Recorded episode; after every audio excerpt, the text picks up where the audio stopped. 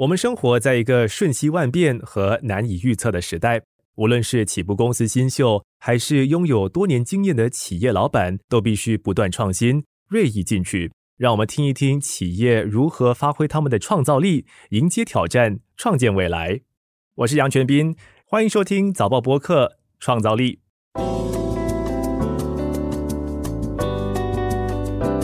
什么是另类资产？另类资产指的就是股票、债券和现金之外的投资，范围广泛，可以包括证券化资产、对冲基金、私募股权基金、大宗商品、收藏品等。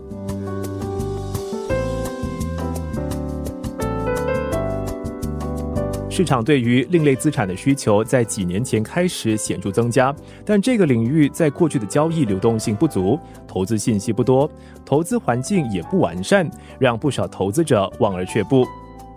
创立于二零一五年的新加坡公司 Funnel 看准这个领域的发展潜能，为合格投资者创建交易另类资产的平台。Funnel 的平台所投资的另类资产就包括了私募股权。私人债务以及资产担保证券，如威士忌、葡萄酒、艺术品等。这一期的节目，联合早报财经记者黄秀慧访问了 Funnel 的联合创办人孙凯琳。我们先来听一听秀慧和凯琳的访谈录音。凯琳，你好！你好，你好。在创业之前，你是在投资银行领域工作的吧？所以当初你为什么会决定出来创业呢？就是建立一个另类投资交易平台，到底是什么原因呢？是因为找到了什么商机或者是机遇吗？那时我在投资银行领域工作的时候。我与许多私人企业接触，然后发现很多资深的投资者都在这间公司上市之前就已经投过这间公司了。那时候我就蛮烦恼，为什么他们可以在上市之前投资这间公司呢？那当时我没有这些机会投资这间公司，那我就做了一点功课，发现从投资者方面，越来越多人就感到兴趣，想投这些项目，就发现了有些机会让我创办一个投资平台。那时候要投这些另类投资产业的话，投资兴趣也不是说很充足，那就觉得是一个比较大的机会了。总的来说，就是越来越多人是想投这些，可是没有机会投。所以我们刚开始创办的时候，初步点就是怎样可以把更多人对我们这个平台有更多的信心、信任。所以刚开始最主要是拿到金融管理局设立的许可证，然后后来我们在发展那个事业的时候，也是有到马来西亚也是拿到同样的一个许可证，逐渐的就投资者也是对我们有比较多的信心，而且我们也给他们接触到了很多高质地的一些项目和投资机会，所以后来过几年之后，就那个信任当然是自然就比较会有了。那金融科技现在。去几年就是已经成为我们日常生活的一部分嘛，所以那个信任也是逐渐的会增加。那么你对就是你本身的这个业务未来的发展目标有什么样想要达到的吗？现几年主要注重的是为投资者增加流动率，在这个另类资产里增加流动率，所以才会设立了亚洲我们第一个证券交易所。嗯，方便就是至少他们在就是要进行交易的时候，可以比较容易遇到买家或者是卖家，对吗？对。那你是如何看待这个另类投资领域未来的那个前景或者是发展呢？在另类资产之内，我们发现到有几个部分就比较有高的需求，比如说房地产啊。还有一些资产担保证券之类的那些项目，就比较有更高的需求。那有些是是有下降，是因为就是你说的一些市场不稳定之类的因素。但也是有一些项目就得到比较多投资者的信赖，因为全球市场的趋向了。嗯，所以你旗下的客户，其实他们大部分都是不知道把钱投在哪里，还是他们还在犹豫，不懂要就是把资金投去哪一个资产，是吗？嗯，看是投什么对吗？投资领域蛮广的，所以我是说，现在我们是看到有些投资的项目有比较高的需求，有些就下降。所以那个比较高的都是关于我们的一些数据，就是比如说房地产之类的项目啊，还是资产担保证券之类的项目，就有比较高的需求。这个另类投资，其实这一类的资产一般上都是那些比较资深的投资者，就是投资的那个领域嘛。那么这样的投资机会，就是会带来什么样的风险呢？就比较适合哪一类的投资者？嗯，就有两方面嘛。第一，是因为我们是因为金融管理局的规定，所以投资者必须符合金融管理局的条件，证明自己是合格投资者。那个就是因为规定，所以我们也是在规定范围里面做生意嘛。另外一个就是知道另类投资方面的现场项目就比较广，所以当然是要做自己的尽职调查之类的一些项目。好处就是我觉得就是蛮多方面的，因为第一就是因为另类投资产虽然比一些传统的投资项目风险比较大，但当然是更高的回报率嘛。还有我本身呢，也是觉得投资另类资产呢，也是有一些其他的好处。所以，比如我自己呢，是从小可能就对外太空比较着迷，所以一直想投 SpaceX 啊。我觉得自己在看你自己喜欢投哪一方面，或者你自己对哪一方面比较兴趣，所以你也是比较知道哪一个产业会做的比较好。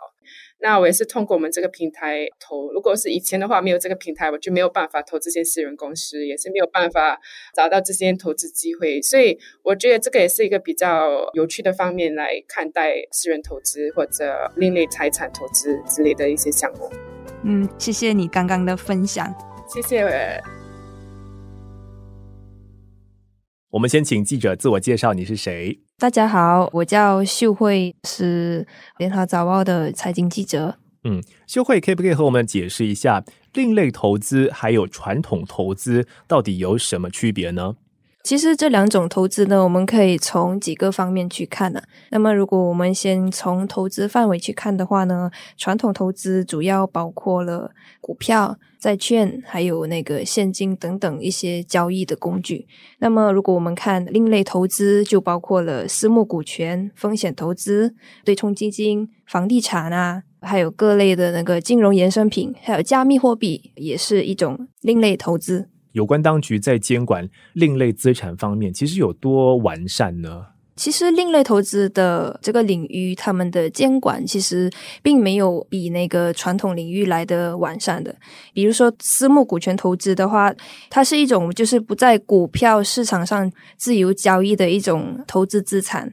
所以呢，它的对象群就是一个比较缺乏监管的私人领域。为什么讲缺乏监管呢？因为那个私人企业他们不像上市公司，就是上市公司是需要向股东交代的，就是他们一般上如果每一个季度就会有业绩，他们一般上都会需要发布这类的信息，或者是每一年的年报。所以呢，这就表示说，如果你要投资一家可能私人企业的话，你就比较难找到他们的信息。发诺作为一个线上投资平台，相信它不是新加坡第一个线上投资平台，甚至是在本地的市场来说吧，这样类似的一种线上投资平台呢，真的是五花八门。那发诺的创办人有没有和你分享说，他们的这个品牌哈，有没有哪些特色呢？或者说，在建立的时候，想要突围的时候，碰到了哪些挑战？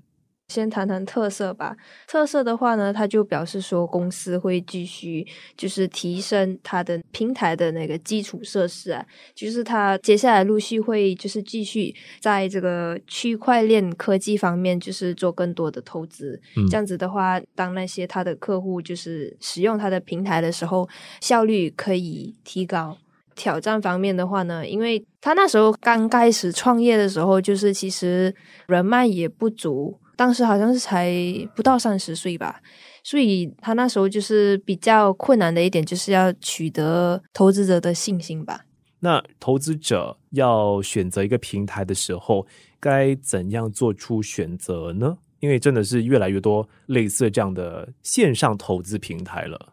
如果是在这一方面的话，就是对方公司创办人其实他是有讲说，就是一开始这个领域是比较投机的嘛，然后也高风险高回报嘛，所以他第一件事就是去做的就是先去向监管机构就是申请一个营运的执照吧，因为他不只是在新加坡，然后还在马来西亚也是有。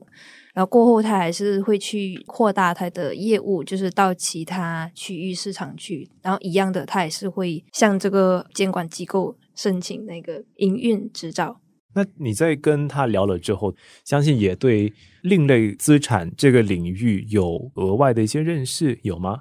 是有的，因为一般上如果是之前的话，如果一讲到投资，我一般上会想到股票，因为毕竟它的那个投资门槛比较低，就不像另类投资资产这样，你一定要有一定的资源、财力才可以投资这类的资产吧。然后年轻人对这类投资其实还挺感兴趣的。